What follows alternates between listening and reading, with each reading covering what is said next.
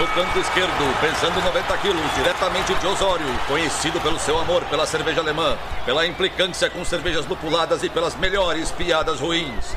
Henrique, sem prestígio, Boaventura. Canto direito, pesando 73 quilos, diretamente de Iraí, o príncipe do azedume, confeiteiro das pastry stouts, senhor das cajuminâncias, Estevão Careca Quitó. Vocês estão prontos? Começa agora o Braçagem Forte!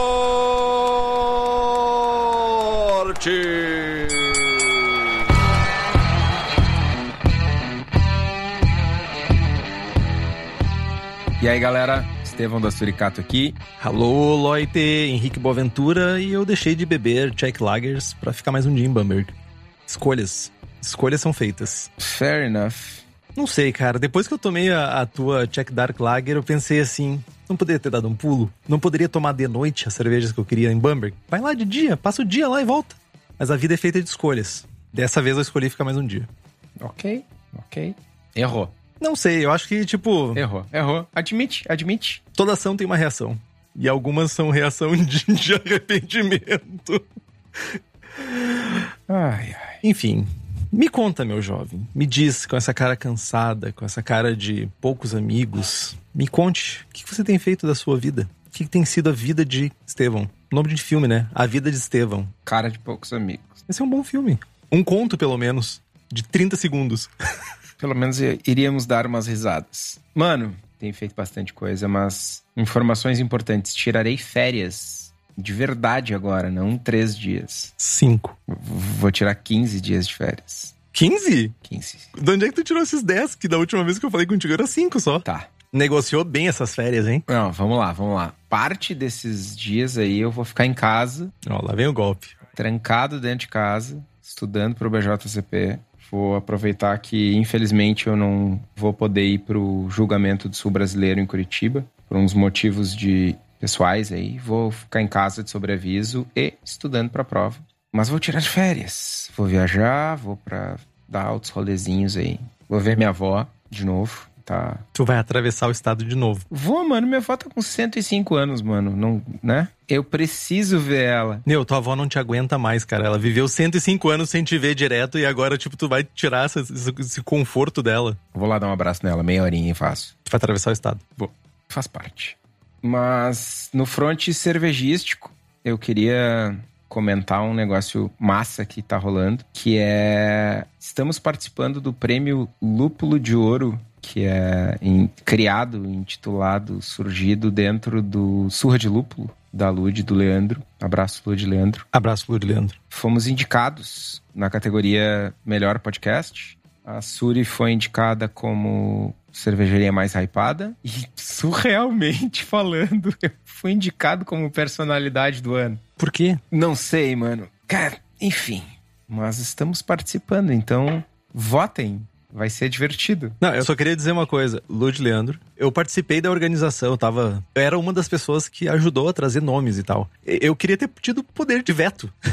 eu queria vetar esse negócio. Não pode dar. O Kitó é tipo o gizmo ah, depois da meia-noite. Não pode dar comida. Mano, O ego dele é o gizmo. Se tu der comida depois da meia-noite, cresce. Mano, imaginem. Eu tenho um argumento fortíssimo pra vocês que estão ouvindo votarem em mim. Imaginem a zoeira. Imagina o quanto insuportável eu vou ser nesse podcast. Se eu ganhar a personalidade do ano, mano. Ai, eu tô rindo já, velho. Eu deixo aqui a minha campanha contra. Não vote em Estevão. Não vote. Ai, ô, mano, o Henrique vai me cobrar. Estevão, faz a pauta. Tenho muita personalidade pra isso. Faça você. É tudo que eu preciso. É tudo que eu preciso. Lidar, li- lidar com o teu ego. Só não, tá? Meu chapéu.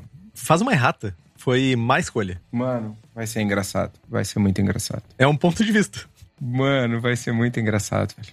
Votem, por favor. Estou na torcida. Não, olha só. Votem. Vota mesmo. E daí, se ele ganhar, eu vou fazer uma entrevista com ele. Um programa entrevistando ele. Mas vai ser uma entrevista daquela assim, tipo, ele não vai saber as perguntas. Promessas. Promessas. É tipo assim, meu, aguarde. Competição, jovens. Dossiê Estevão. Vamos lá. Votem em mim, que eu quero dar risada do Henrique, e o Henrique quer me entrevistar pra eu falar mal dos outros. É isso. Esse comprometimento. Todo mundo ganha. Todo mundo ganha aqui. O que tosse ferra, ganha um pouco de ego. A gente ganha views. É isso. Ai, ai. Mas agora falando, não que antes não fosse sério, mas né, Palessauro tá saindo do tanque depois de quase três anos aí. Cara, tá, a selva tá linda demais, velho. Ah, é. Wood Aged? Não. Ah, o, que eu, o que eu tenho que passar, o que eu encaro nesse programa, velho. Uh. Ai, fazia tempo que eu não largava uma dessa. Tava, tava precisado. Tirar de dentro, assim. Agora ficou mais, mais nítido agora. O último lote da Palessauro foi em 2019. E lançamos a Levitate and Run, que é uma Haze APA com HBC 472 e Mosaic. Tá bem massa, bem, bem massa. Inclusive, estou considerando trazer um barrilzinho de 10 litros para casa quando acabar a minha Czech Pilsner. Vantagens, né? É. E tu, meu? O que, que tem feito? Eu tenho feito pouco para não ir preso, como Kitó diria, lá nos, nos primórdios, né? Na verdade, isso é uma frase do, do pai do Kitó, né? Seu Sadi? É. E pô, fazer pouco para não ir preso, seu Sadi. Abraço, seu Sadi. Mas esse final de semana que passou, eu finalmente voltei à minha rotina de braçagens. Bracei Kitó, um estilo Keller Beer. Dá um sorriso para mim enquanto tu escuta eu falando, eu bracei uma Keller Beer. Mano, eu tenho duas perguntas para te fazer relacionadas a Keller Beer. Não fiz queush. Não fiz queush. Essa seria a terceira, mas vamos lá. Primeiro de tudo, fez dry hopping na Keller Beer? Não. Vai fazer? Não. Vai adicionar donuts, lactose, pastry, Keller Beer, não? Pra que estragar a cerveja? Vai ser turva? Possivelmente. E tu vai tirar ela do tanque com três dias? Vai ter de acetil? Não. Não porque eu sei fermentar minha cerveja, né? Entendi. Tava só no modo agressivo. Entendi, tipo, hum. é, tem tratamento pra essas coisas, sabe? Remédio, pá. e além da Keller Beer, que foi, de novo, né? Tipo, primeiro que fermentação, lager é sempre aquele. Tava fazendo um monte de fermentação com as fake lager da vida, aquela fermentação de dois dias, né? Tipo, faz assim, ó, usando o ice spindle, faz assim, simplesmente cai assim a densidade. E agora a lager é aquela tranquilidade, aquela paz que tu fica testando a tua paciência. Tá baixando, tipo, sei lá, quatro pontos por dia. E, tipo, tá tudo bem. Só é uma. Um prato por dia é sólido, mano. Não, é, tipo, eu tô fermentando a 12 graus. Tô fermentando com o 3470 e, tipo, é. 12 graus é o mínimo recomendado. Tô no limite inferior. E. Ah, terminei o Amber Golden Black, o livro do Martin Cornell. Muito bom. Muito bom livro. Realmente é o tipo de leitura que eu espero quando eu quero ler sobre história de alguma coisa. O suficiente de informação de dados para te situar no, na história, te situar no ambiente das cervejarias ou dos estilos.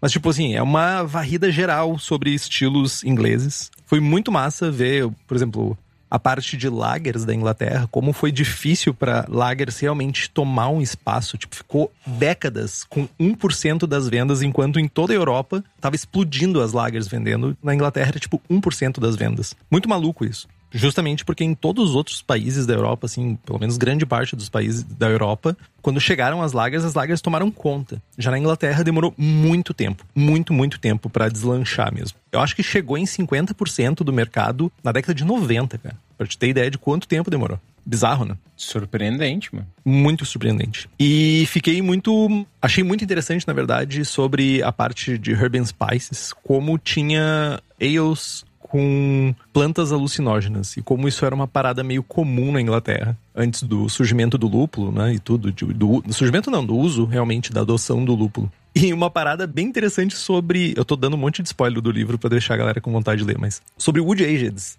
Tem Wood Ageds na, na Inglaterra, mas é tipo um fenômeno mais recente. Mas era muito interessante que era proibido tu pegar e colocar cerveja dentro de um barril que já teve destilado dentro. Por quê? Se tiver um pouco de destilado, tu aumenta o teor alcoólico e tu não pagou imposto por esse aumento de teor alcoólico. Tu teria que botar lá dentro e depois tu teria que diluir de novo para não ter que pagar imposto extra. É muito maluco. Fica a dica. Amber Golden Black. Bom livro. E tô terminando a organização do tasting que vai rolar em Porto Alegre aí, né? Tasting do BJCP. Ô, coisinha que chama, puxa um monte de coisa para fazer, mas estamos aí, né? Tipo, ajudando a formar novos jurados e juradas do BJCP. Falamos sobre isso um pouco lá no episódio 138, com a Fê e com o Fabito. E vamos puxar, vamos organizar esse tasting aí que, que Tó vai, vai fazer o tasting, né, que Tó? Vou. Não precisa botar mais pressão. Estarei te analisando. Ah, que trouxa. Estarei te julgando lá, tipo assim, enquanto. Sabe que tu tá escrevendo, deu assim. Cara, eu não vou nem olhar pra ti, velho. Assim espero. E faz uma letra decente. Obrigado. Mas é isso. Tipo, do meu lado é isso. Para quem ainda não é apoiador e apoiadora do Braçagem Forte, a gente estava discutindo antes sobre um assunto muito pertinente a isso que a gente está falando. A gente estava falando sobre X, uma comida tradicional gaúcha. X. E se você não sabe o que é isso, para saber mais informações e para ter acesso a esse tipo de conteúdo duvidoso que acontece antes das gravações do programa, faça parte desse desse secto de pessoas que nos apoiam. Além desses assuntos bizarros, você também tem acesso a merchans exclusivos, sorteios. Ouvi dizer que, inclusive, agora, em abril, vai ter sorteio de um iSpindle para apoiadores e apoiadoras da Braçagem Forte. Olha só. Gadgets. Brinquedinhos para jogar dentro do fermentador e ter dor de cabeça para lidar com mais informação do que a gente precisa. Mas é tipo divertido. Acompanhar a fermentação é divertido. Além de tudo isso, tu também vai ter o prazer inenarrável inexorável de receber uma mensagem de bom dia de Estevão todos os dias, uma mensagenzinha, um sticker, no nosso grupo mais prestigiado de WhatsApp, Cervejeiro do Brasil. Então faça como André de Paula Menarim, Bruno Cauê, Carlos Poitevin, Davi Redmerski, Felipe Augusto Kintzer, Felipe Lécio, Gabriel Martins, José Coelho Alves, Christopher Murata, Luiz Henrique de Camargo, Luiz Gutierrez Quitolina, Marcelo Arruda, Thiago Gross e o Elita de Oliveira e nos apoie pelo Apoia-se. O link é o apoia.c barra abraçagem traço forte e o link tá lá no post.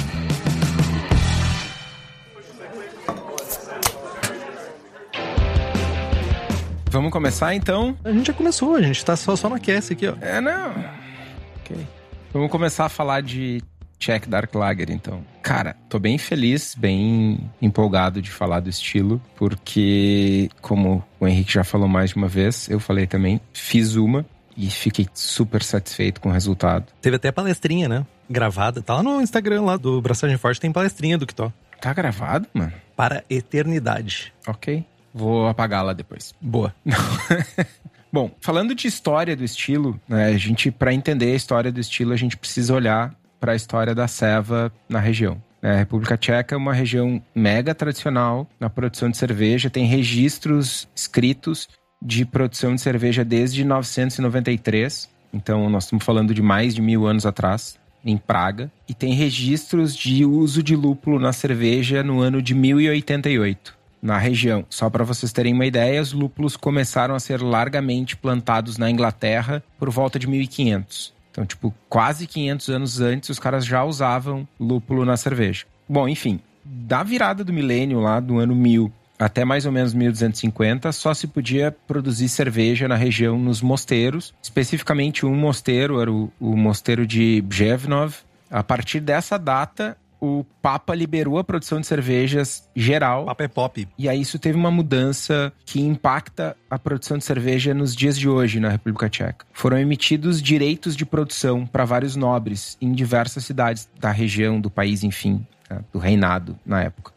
E isso meio que acabou gerando um, uma casta de pessoas, de nobres produtores de cerveja. Isso vai ter um impacto, como a gente vai ver mais para frente. Mas, cara, a história se manteve mais ou menos inalterada até 1830. E a maioria das cervejas que eram produzidas nessa época era tipo uma cerveja clara de trigo, que se acredita ser a origem das Hefeweizen, que essa proto-Hefeweizen foi da Boêmia para a Bavária. E aí, em algum momento, a galera na Alemanha, na Bavária, curtiu e transformou essa cerveja no que é hoje a Hefeweizen.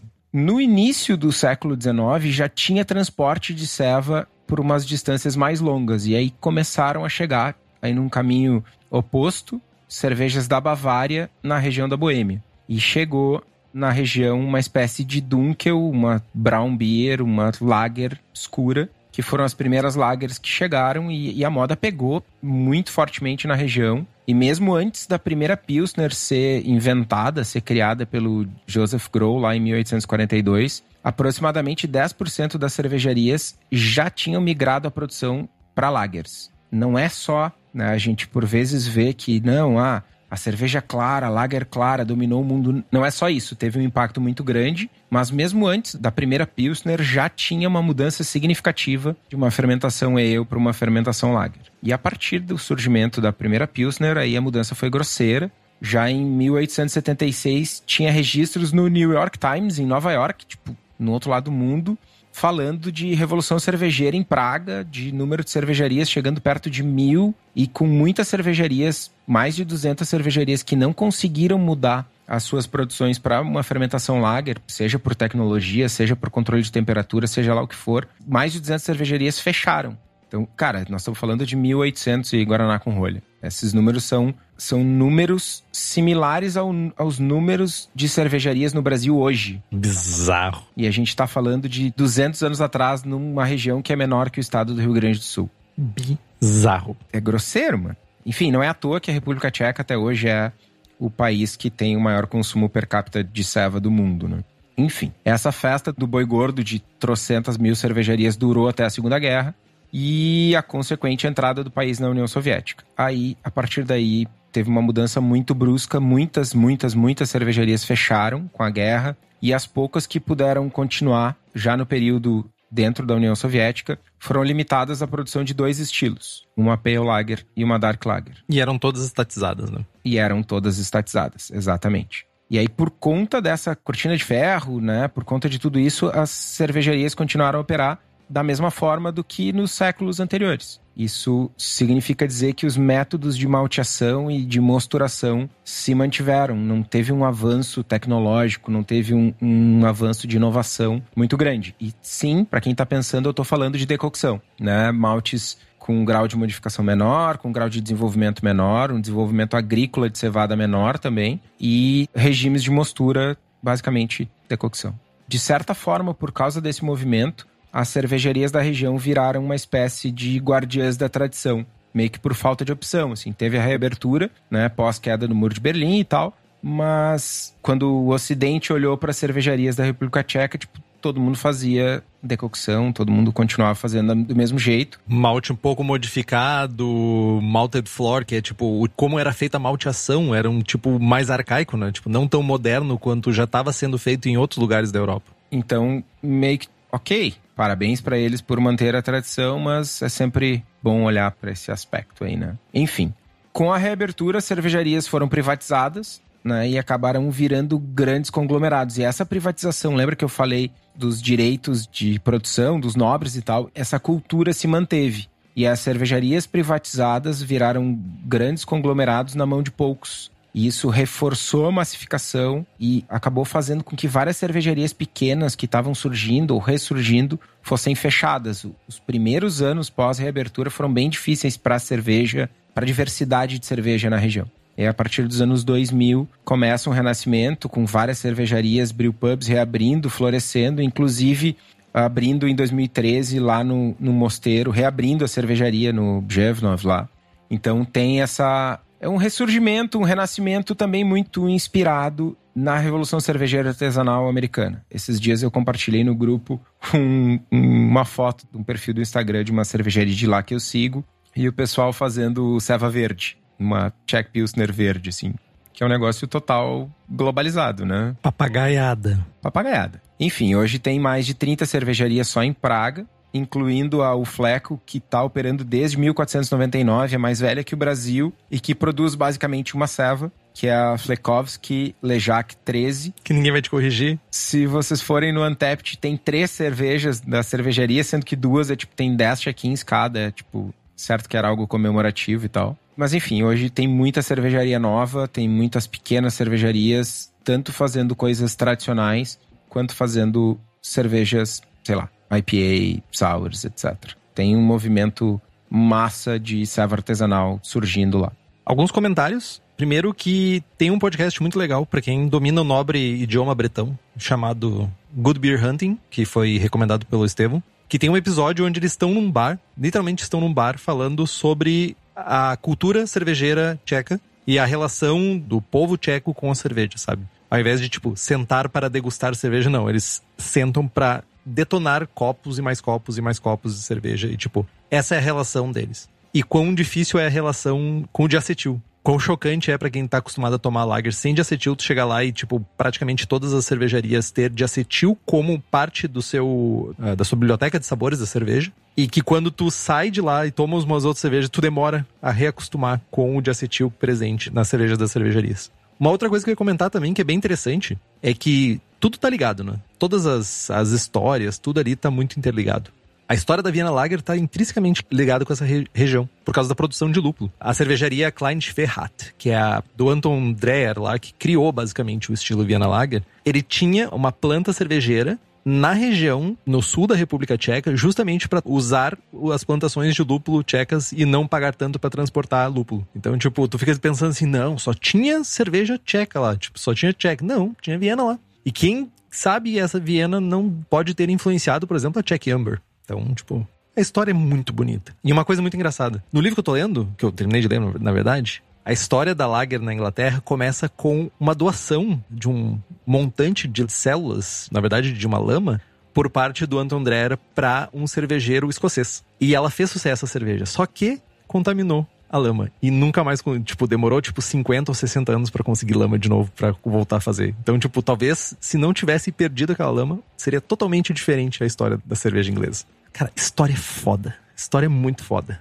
Enfim, eu me esqueci até o que eu ia dizer, cara. Tipo, comecei, eu começo a falar, daí, tipo, chega a me dar um. Chega a me dar uma falta de ar aqui. Então, segundo o BJCP, o estilo 3D Czech Dark Lager. Uma lager tcheca rica, escura e maltada, com caráter torrado que pode variar de quase ausente a bastante proeminente. Equilíbrio maltado e um interessante e complexo perfil de sabor com níveis variáveis de lúpulo que proporcionam uma gama de interpretações possíveis.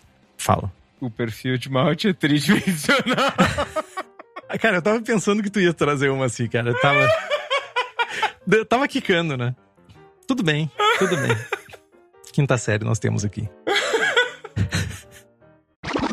No aroma, maltado de médio a médio alto, rico e às vezes doce, com qualidades opcionais como casca de pão, torradas, nozes, frutas escuras ou caramelo. Notas de malte torrado como chocolate ou café adoçado podem variar de moderado a nenhum, mas não devem sobrepor o caráter de malte base. Aroma de lúpulo condimentado de baixo a moderado é opcional, de acetil baixo, ésteres frutados de baixo a moderado podem estar presentes. Aparência: cor cobre escuro a quase preto, muitas vezes com uma tonalidade vermelha ou granada. Límpida e muitas vezes brilhante, espuma quase branca a leve bege, de alta formação e retenção. E agora, Kitó? De acetil baixo, mas não disse que não precisa ter de acetil. Se não tiver de acetil, é uma falha? Cara, eu tive essa conversa com o Gordon em um momento da minha vida. Eu estava junto e tu ficou com vergonha de perguntar e fui eu que perguntei. Tá, a primeira vez foi tu, mas é, foi só uma pergunta. Depois eu tive a conversa. Ah, tu perdeu a vergonha daí. Cara, o Gordon, essa é interessante contar. Eu tava. Eu acho que eu falei, né? Falei? Falei já. Whatever. Que eu encontrei o Gordon na prova de mid lá em Floripa. E ele veio conversar comigo. E, ah, tu viu que eu usei as tuas dicas lá pro estilo Catarina Sauer e tal? Eu, é, vi. É, usei o que tu falou. Eu, é, massa. Enfim. Mas, segundo ele, duas cervejas iguais, completamente iguais, lado a lado, numa, por exemplo, uma Czech Dark Lager, uma tem de acetil baixo e a outra não tem. Tipo, tá ok. Não é algo a ser. Faltou a palavra. Não tira pontos, não, né? não é um demérito da cerveja. Não penaliza. Não penaliza, muito obrigado. Disponha, tô aqui pra te corrigir. para alimentar meu ego, na verdade.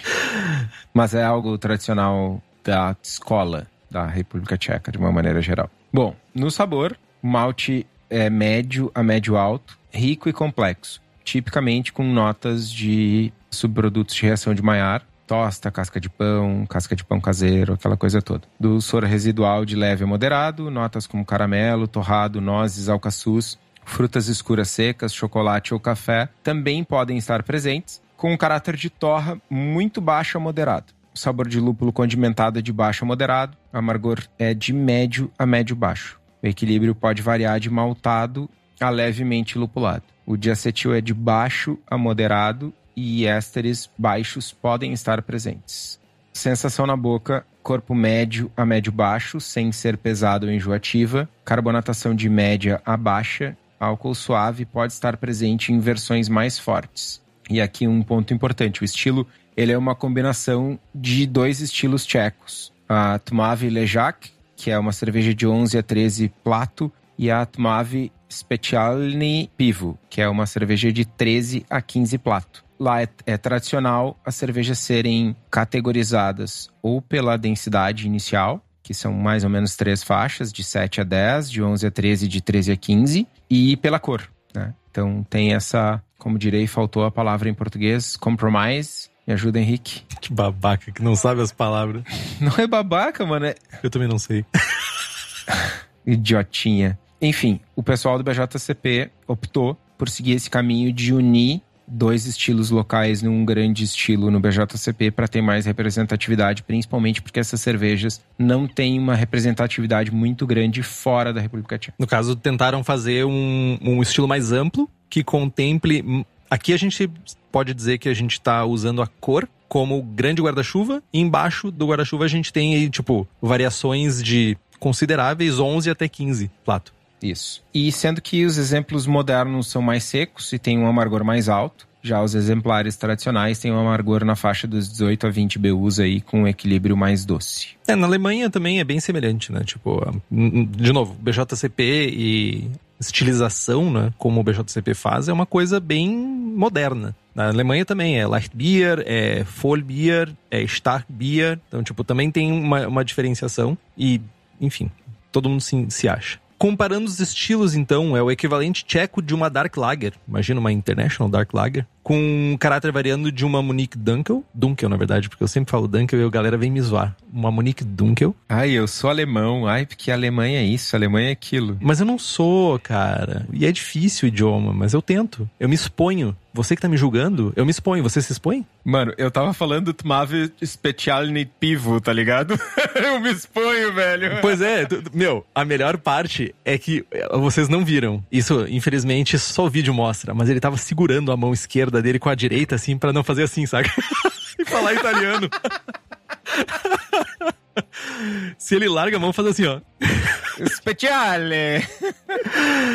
então, é o equivalente tcheco de uma Dark Lager, com caráter variando de uma Munich Dunkel até uma Schwarzbier, embora normalmente apresente um caráter de malte mais rico e caráter de lúpulo mais pronunciado em sabor, amargor e aroma. Então, dá para enquadrar aí no meio do caminho. Schwarzbier é realmente ela é uma cerveja só por ser escura, assim, ela tem sabores bem brandos, assim, bem suaves de torrado, então me deu sede. Estatísticas: IBU de 18 a 35, cor entre 17 e 35 SRM, densidade inicial entre 1.044 e 1.060, densidade final entre 1.013 e 1.017. Estão tentando me acostumar a usar a nomenclatura correta.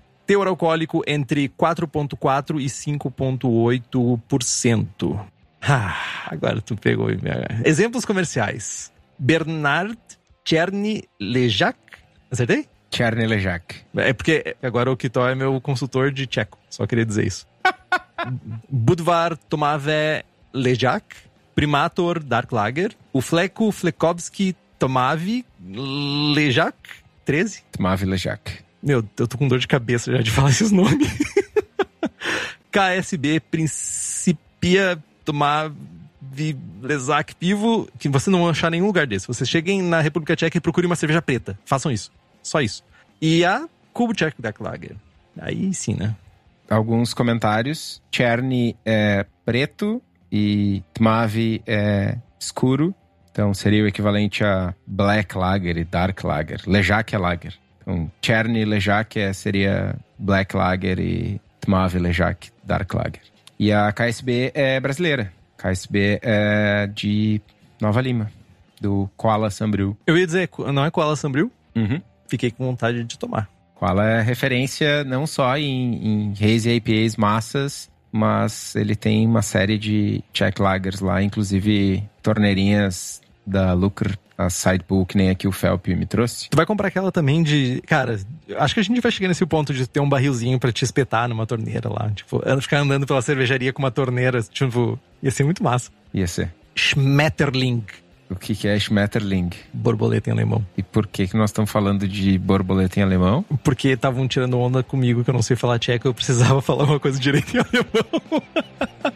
Schmetterling. Não é difícil. Enfim, just keep going. Ok.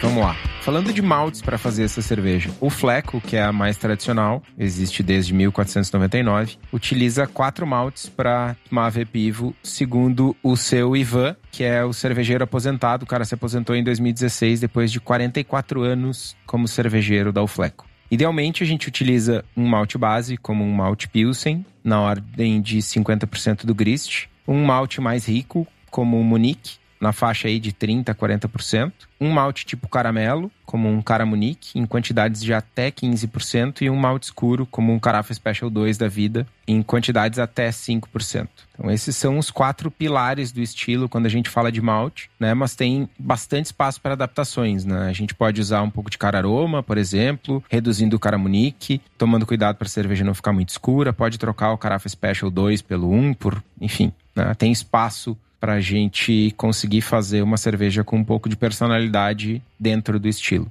Nesse estilo específico, quando a gente fala de, tipo, a gente tá falando de maltes tchecos com formato, com uma, um, até mesmo um processo de malteação diferente, decocção. Parece que tem muitas variáveis envolvidas no malte que podem influenciar de certa forma na escolha. Aqui tu diria que tipo escolher certos maltes vão ajudar mais ou ajudar menos no estilo ou não? Certamente. Essa ceva é uma ceva reta, não tem muita papagaiada.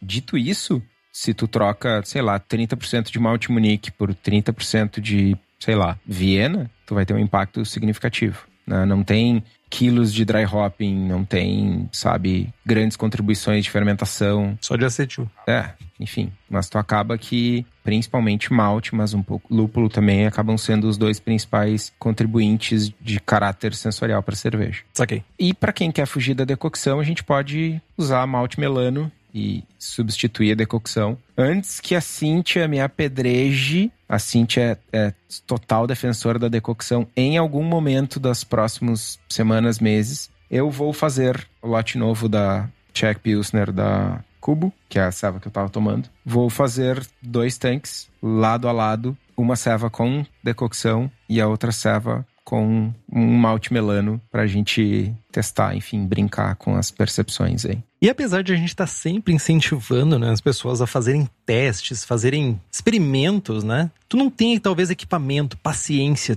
tempo disponível para fazer essa decocção que acaba aumentando, né, o tempo de braçagem tu pode comprar malte melano no lugar que nunca falta. Nunca falta nada. E esse lugar se chama Cerveja da Casa. Estão sempre lançando equipamentos novos voltados para o cervejeiro caseiro, mantendo um estoque gigantesco de receitas, maltes, lúpulos, fermentos e tudo mais que tu precisa para fazer tua cerveja na tua casa. Então a casa é cerveja da casa, da nossa casa, da sua casa, da casa do Daniel. É isso. Para quem é da região metropolitana de Porto Alegre, tu pode dar um pulo lá no espaço da Cerveja da Casa, na rua Paracatu 220, no bairro Igara. E se tu não é daqui da região metropolitana, tu pode ir direto no site cervejadacasa.com e fazer as tuas compras. Lembrando que a gente tem as receitas do Braçagem Forte, American IPA, Double IPA, Haze IPA, American Porter, Goza, Ordinary Beer e Rauch Beer. Usando o código Braçagem Forte, tudo minúsculo, e junto, tu ganha 5% de desconto e mais 5% de desconto à vista. O link tá aqui no post.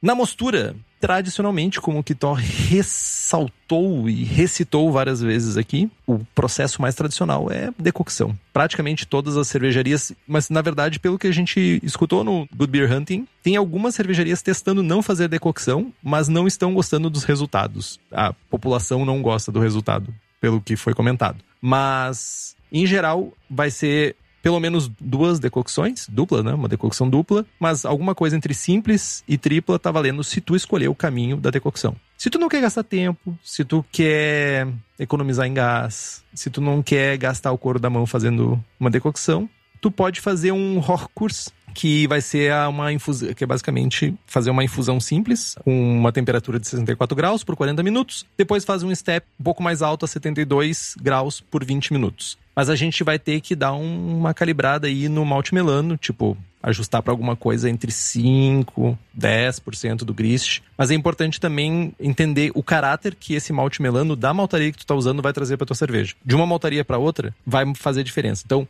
se tu for fazer o primeiro teste, sugiro que tu comece pelo limite de baixo, 5%. Aí depois, se tu achou que faltou malte, faltou esse caráter maltado, aumenta, mas começa por baixo. É, eu diria que se tu estiver fazendo uma lager clara, pode começar pelos 5%, mas se tu estiver fazendo, por exemplo, a Check Dark, pode dar ali nos 10% com segurança. Certo? É uma cerveja que tem uma carga de malte significativamente maior. Não vai, tipo, o que, que é 5% a mais de melano numa ceva que tem malte torrado, que tem né, todo esse caráter de malte acaba o impacto é comparativamente menor é. do que numa cerveja que só tem malte pilsen. Tu vai ter outros caráteres de malte que vão estar tá competindo com esse e podem ajudar a dar uma suavizada, mas não corre o risco mesmo, tipo, vou dar um exemplo bem direto. Eu sei que o melano da Weiermann, ele tem um bem mais punch de sabor. Ele é mais rico. E eu sei que o da Chateau não é tão rico. Se eu for pro 10%, tipo, não vai ficar overwhelming, não vai ficar exagerado. É isso? É isso. A minha serva tem, cara, 8,5, algo assim. Depois a gente pode. Vamos lá, tô olhando aqui. Tem 6 kg e 200 de malte total e tem meio quilo de melano. 8%, vai lá. É, menos de 10, acho. É, mas é, mais 1,7% aí não faria uma diferença significativa? Tipo, tu achou ela com caráter de melano super intenso? Não, definitivamente não. Achei equilibrado. Pois é, ela tá mais perto de 10 do que de 5. Saquei, importante. Numa Pilsner, para quem tá começando, eu diria para começar pelos 5. Por exemplo, a minha Czech Pilsner tem 5% de melano, menos que a Czech Dark, né? Mas é uma contribuição menor. Falando de lúpulos, variedades tchecas são tradicionais majoritariamente SAS, condimentado, leve floral são características muito marcantes do estilo, principalmente em sabor e aroma, né? O amargor não é algo tão, apesar de serem cervejas amargas, a gente consegue ajustar amargor com outros lúpulos. No entanto, podemos utilizar variedades como o Sladek, o Premiant e o Kasbeck, ou ainda algum lúpulo alemão como o Hallertau ou o Spalt. Tradicionalmente três adições: amargor, sabor e aroma, mas dry hopping não é um método super tradicional. Adições tardias podem variar bastante com os exemplos comerciais. O equilíbrio entre amargor e malte é uma escolha estilística. Como a gente, o Henrique citou lá as estatísticas do estilo, amargor vai de 18 a 35 IBUs. Né? Estilos mais tradicionais estão na faixa baixa do estilo, 18, 20 IBUs, e exemplares mais modernosos estão ali mais perto da faixa dos 35, não só mais amargor, mas com mais aroma e mais sabor também. E falando em SAS, não podemos nos esquecer do Henrique, clamando por SAS de qualidade. E enquanto o SAS não vem, a Hops Company traz os melhores lúpulos selecionados das fazendas lá nos Estados Unidos e no Canadá para nós, cervejarias aqui no Brasil. O Eugênio e o Thiago visitam produtores, buscam novas variedades, lotes que se destacam sensorialmente e se vocês tiverem interesse nos lúpulos da Hops, é só entrar em contato com eles pelo site hopscompany.com ou pela página da empresa no Instagram. Fermentação, estamos falando de uma fermentação lager clássica, né?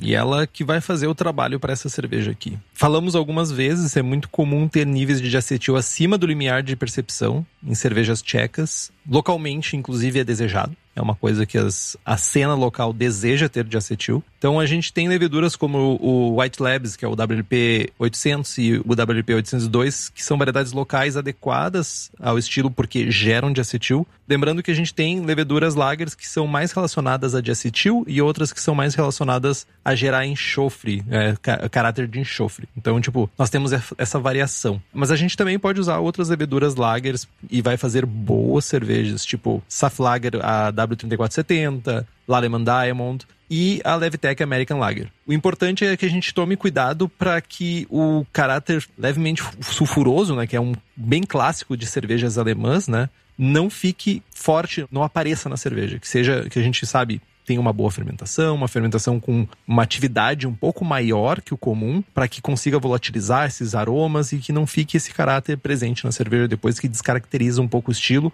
principalmente se a gente estiver falando tipo de concurso que a gente vai comparar uma cerveja, uma, uma German Pils, por exemplo, com uma Czech Lager. Cara, essa é uma, um questionamento e uma discussão que volta e meia a gente tem, né? Tem diversas leveduras lagers e todas são muito parecidas. O espectro de aromas e sabores de leveduras lagers comparadas com ales é muito menor. Tipo, tu tem um, uma levedura alemã com éster, com banana e cravo, tu tem uma belga, tu tem uma inglesa, sabe? Nas ales o espectro é muito mais amplo. E aí, quais são realmente as diferenças das leveduras lagers entre si, né? E eu acho que o Henrique tocou num ponto importantíssimo, assim lagers alemãs, elas tendem a expressar um pouco mais de sulfuroso. inclusive na cerveja finalizada. Caráter de frescor, né? Associado muitas vezes com um caráter mais de frescor da cerveja, ajuda a drinkability, tudo. Sim, e com uma atenuação um pouquinho maior quando comparadas às cepas tchecas, que tendem a ter uma expressão de diacetil maior, aspas, no lugar do sulfuroso, né? E um final um pouco menos seco, que favorece um pouco mais um maltado e tal. Então essa é uma diferença legal de ter na cabeça, assim, entre leveduras lagers alemãs e tchecas. E quando a gente traz cepas de American Lager, aí é uma fermentação mais limpa de uma maneira geral, assim, né? Não tem tanta expressão de sulfuroso ou de diacetil. Então, um pitch lager robusto, né? Pelo menos 1,5 milhões de células por ml por grau plato, é um bom ponto de partida. Tu pode escolher, então, ir com cepas que são mais clássicas, WLP 800, WLP 802, o AIST, para quem tem acesso a essa marav essas maravilhas de levedura, 2278, por exemplo. Mas tu também vai conseguir esse perfil mais neutro, desde que tu busque esse perfil mais neutro na tua fermentação, com aquelas outras que a gente mencionou antes. Mas se tu quiser aquela característica presente, tcheca, que vem até no nome, até no adesivo colado no sachê, tem um lugar aqui no Brasil, aqui, aqui no Brasil, na região sul, que tu encontra essa levedura. E se chama Levitec, que dizem as más línguas e as boas línguas também, que é uma das leveduras favoritas do Kitok, é a Jack Pilsner. Procede, Kitok. Cara, eu, meu coração é dividido. Eu acho que, eu acho que ainda a German Lager 2 é a minha preferida. Tá bom, mas Há controvérsias. pelo bem do jabá, a tua favorita é essa. Mas as duas são da Levtech, mano. Além de leveduras para cerveja, Levtech também tem bactérias, bretanomices e leveduras para outras bebidas como hidromel, cidra, whisky e cachaça, com atendimento que nenhuma outra empresa no setor tem. E para ti que é profissional, a Levtech oferece mais de 50 tipos de levedura, consultoria em boas práticas de fabricação, controle de qualidade, montagem de laboratório, treinamento pessoal e bancos de leveduras. Então entra no site levtech.com.br e faz as tuas compras. Falando da água pro estilo, mais um estilo que a gente não vê a água como extremamente determinante. Sabe por que a gente não vê água? Porque ela é transparente. Receba! Meu chapéu. Receba, caralho!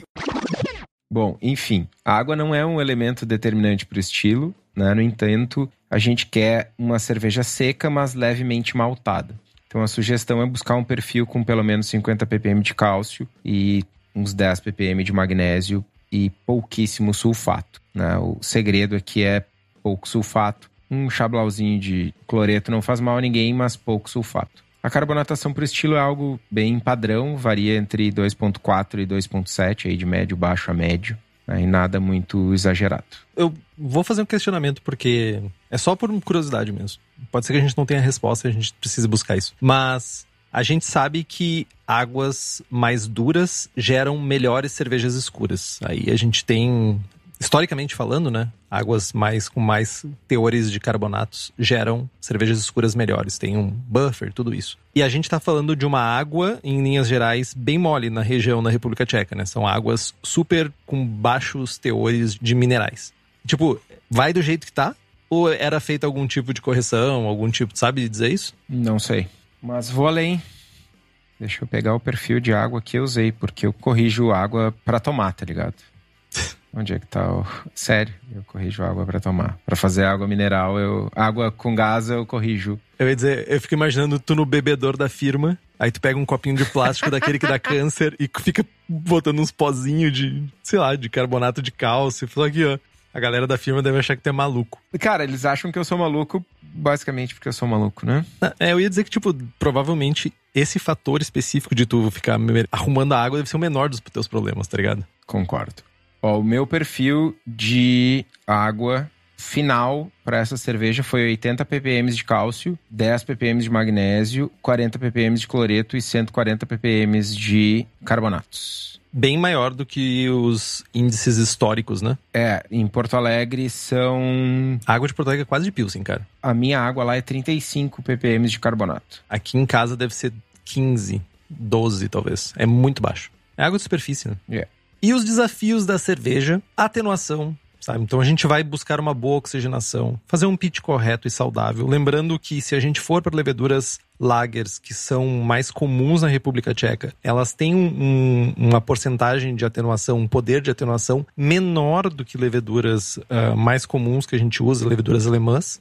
Também a gente conseguir ter um perfil rico de malte, sem também que ele se torne doce ou que, sabe, tome conta totalmente da cerveja e tire a drinkability dela. Então, tipo, talvez aí buscar decocção ou usar os maltes que a gente tem para dar caráter com inteligência. Eu não lembro quem comentou aqui que tentou fazer um, e acho que foi o Guilherme que falou que tentou colocar 10 maltes diferentes. Aqui é é meio cirúrgico a parada. Tu tem que colocar cada malte, tipo, pensando muito bem o que a gente está querendo extrair daquele malte. E o perfil de fermentação, né? Forçar o máximo possível para a gente ter uma fermentação limpa, se a gente está buscando leveduras lagers alemãs, que tem esse caráter mais de enxofre. Então a gente buscar não ter enxofre, ou tipo ter de acetil, mas também não parecer uma sopa de manteiga de cinema, tá ligado? É leve a moderado no máximo. Fica no leve para dizer que fica, né?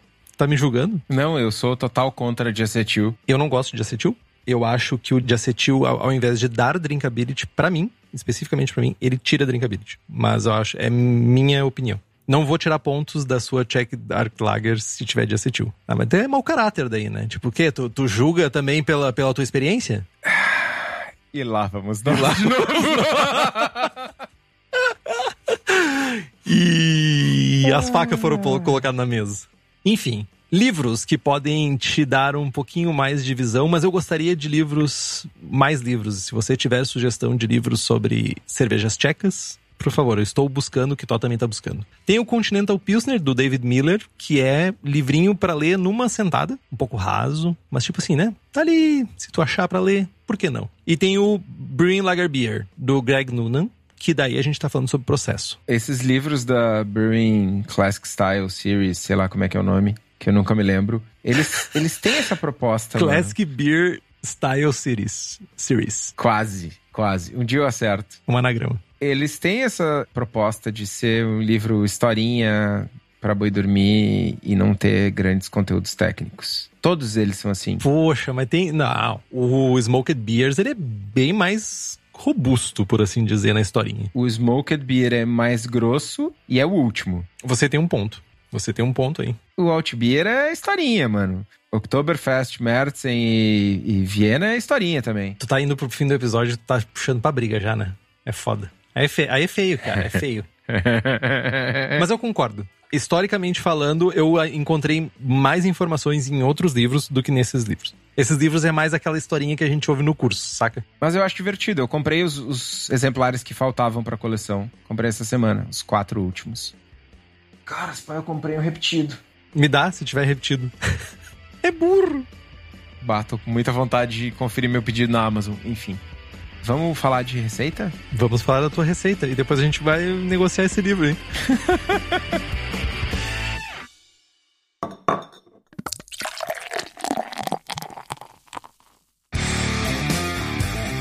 Bom, a receita é a receita da Czech Dark Lager da Cubo, que é uma Cherny Lejac 13, é uma Dark Lager de 13 platos, tá? Então, parâmetros para 20 litros, eficiência de 68%, OG 1052, FG 1015, cor 30 SRM, amargor 24 IBUs, 5% de álcool, ingredientes 5 quilos de malte Pilsen. Aqui, é, cara, é uma sopa de maltes. São 6, 5. Não, não é tanto. Fechem os ouvidos, crianças. Foquem nos cinco primeiros só, talvez.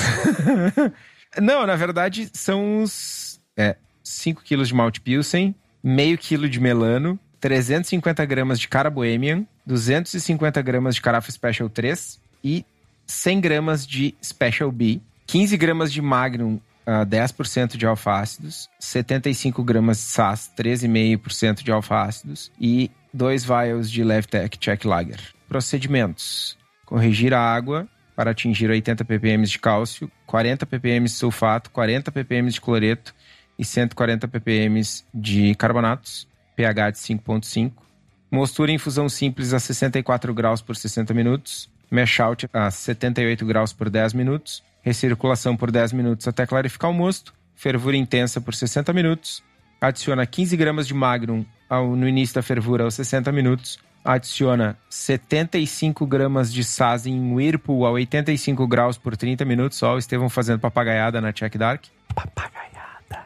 Resfria para 9 graus, inocula a levedura, fermenta 9 por 8 dias, conforme a, tempera- a fermentação diminui, sobe a temperatura em 6 graus para bater 15 graus e mantém essa temperatura até o final da fermentação, baixa a temperatura para zero, matura zero por duas semanas, adiciona clarificante se quiser, barra precisar, invasa carbonato a 2,6 volumes de CO2 e um abraço pro, ga, pro gaiteiro. Não podia passar sem a papagaiada, né? Não.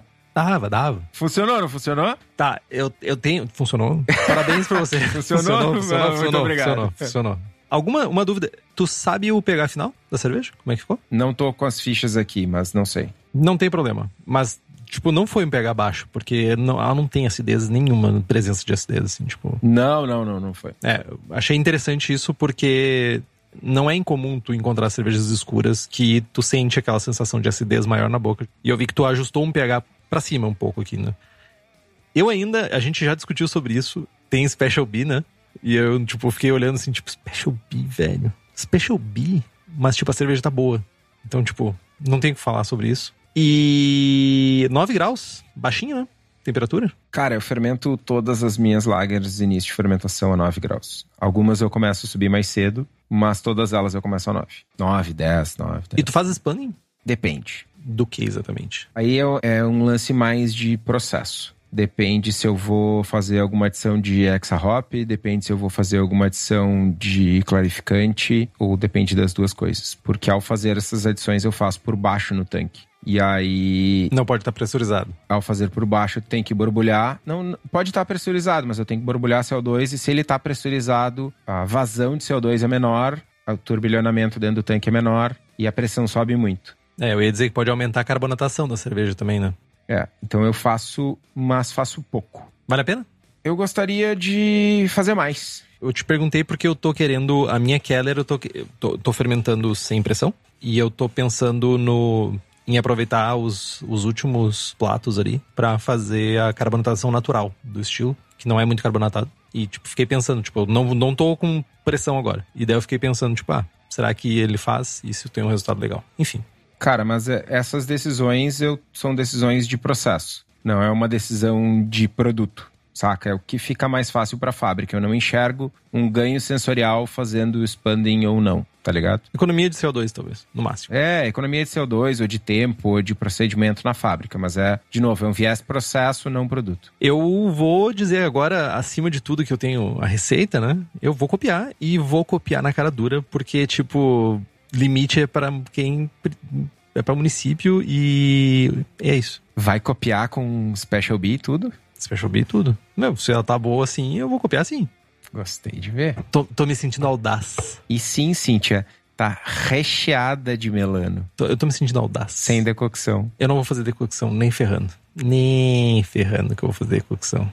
Cara, sobre o experimento que eu quero fazer com decocção, eu quero. O meu objetivo, além da fanfarra, é poder ter uma. É, fanfarra é sempre um bom motivo, né? É um motivo justo. Mas é, é ter a real noção de quanto de melano eu preciso adicionar e tipos de melano para ficar mais próximo possível de um caráter de decocção. Eu não tô dizendo que, que, que substitui integralmente ou que não substitui integralmente. Eu- o que eu tô dizendo é que fica deveras muito, muito parecido. E o meu objetivo é ajuste de processo para ficar né, otimamente parecido. Porque nem a pau que eu vou transformar decocção em um procedimento padrão da fábrica. No way. Só se a Cintia vier abraçar para mim.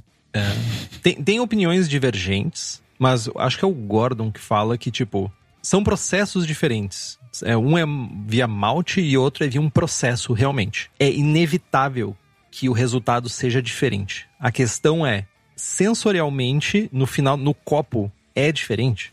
É isso que vai importar no final das contas. Eu consigo replicar 95% do caráter e vale a pena ser esse 5% todo o esforço de uma decocção? É isso que eu acho que é a, a pergunta pra, que precisa ser respondida, saca? Mano, tem gente que faz a Double IPA com 30 IBUs e vende, o cliente nem reclama. Que que é uma decocçãozinha, velho? Um chablau de melano. Tem uma coisa que eu não vou fazer na tua receita, que tô. A papagaiada do, do Whirlpool. Não vou fazer. Ah, não. Vou Tem que fazer, mano. Não vou. Tem que fazer. Não mano, é o vou. segredo da receita. Meu, Isso é não é. Em 30, esses 30 minutos de Whirlpool, eu já tô com a cerveja no fermentador, já tô limpando a panela, dando escovadinha lá. Tá, então, então tu tem que botar mais lúpulo. Eu vou, eu vou ser legal contigo. Eu vou fazer isso. Quem sabe faz ao vivo, né? Vou te dar os IBUs adicionados. São 6 IBUs de SAS em Whirlpool. 3 gramas por litro. Todo aquele caráter aromático, aquele SAS lindo e maravilhoso, aquela nota de topo herbal e levemente condimentada e levemente floral que tem daquele, daquele SAS lindo, são 3 gramas litro em Whirlpool. 6 IBUs. Tu vai substituir isso como? Vai fazer um dry? Pode ser, eu autorizo. Vou. Vou fazer um dry. Mas eu não faço, eu não vou fazer esse rolê do Whirlpool. Não vou fazer mesmo. Não tenho paciência pra essas coisas, cara. Não tenho mais idade. Deixa pra essa galera aí que, que tipo, que tem, sei lá, que tem, tem vida ainda, tem cancha pra correr. Eu, eu, eu já tô lá no pangaré velho, cara. Tipo, deixa eu fazer minha ceva. Ok. Enfim, acho que é por isso. Hoje, por hoje é só, né, que tô. Por hoje é só. Compre os livros que estão no post, nós ganhamos uma porcentagem, você não gasta um centavo a mais por isso. Compre também as camisetas do Braçagem Forte na nossa lojinha. Com, temos a com o logo do Braçagem Forte, temos bonezinho, temos algumas outras camisetas e daqui a pouco dizem que se o tu achar um fornecedor, a gente vai ter uma nova camiseta para apoiadores e apoiadoras. Curta nossa página no Instagram e no Facebook e assine o feed pelo nosso site. Estamos também no Spotify, no Google Podcasts e no Deezer, se você gosta do programa e quiser fazer um review no iTunes ou no seu agregador de podcast favorito. Tipo, o Spotify que tem estrelinhas, dê cinco estrelas. Isso é muito importante para nós, a gente chega mais longe. Compartilhe o episódio com seus amigos, tem dúvida, sugestão de pauta, crítica, quer anunciar a sua empresa ou seu produto, e-mail para contato arroba abraçagemforte.com.br ou mande uma mensagem para nós no Instagram ou Facebook. É isso que tô. É isso. Abraçagem forte. Braçagem forte.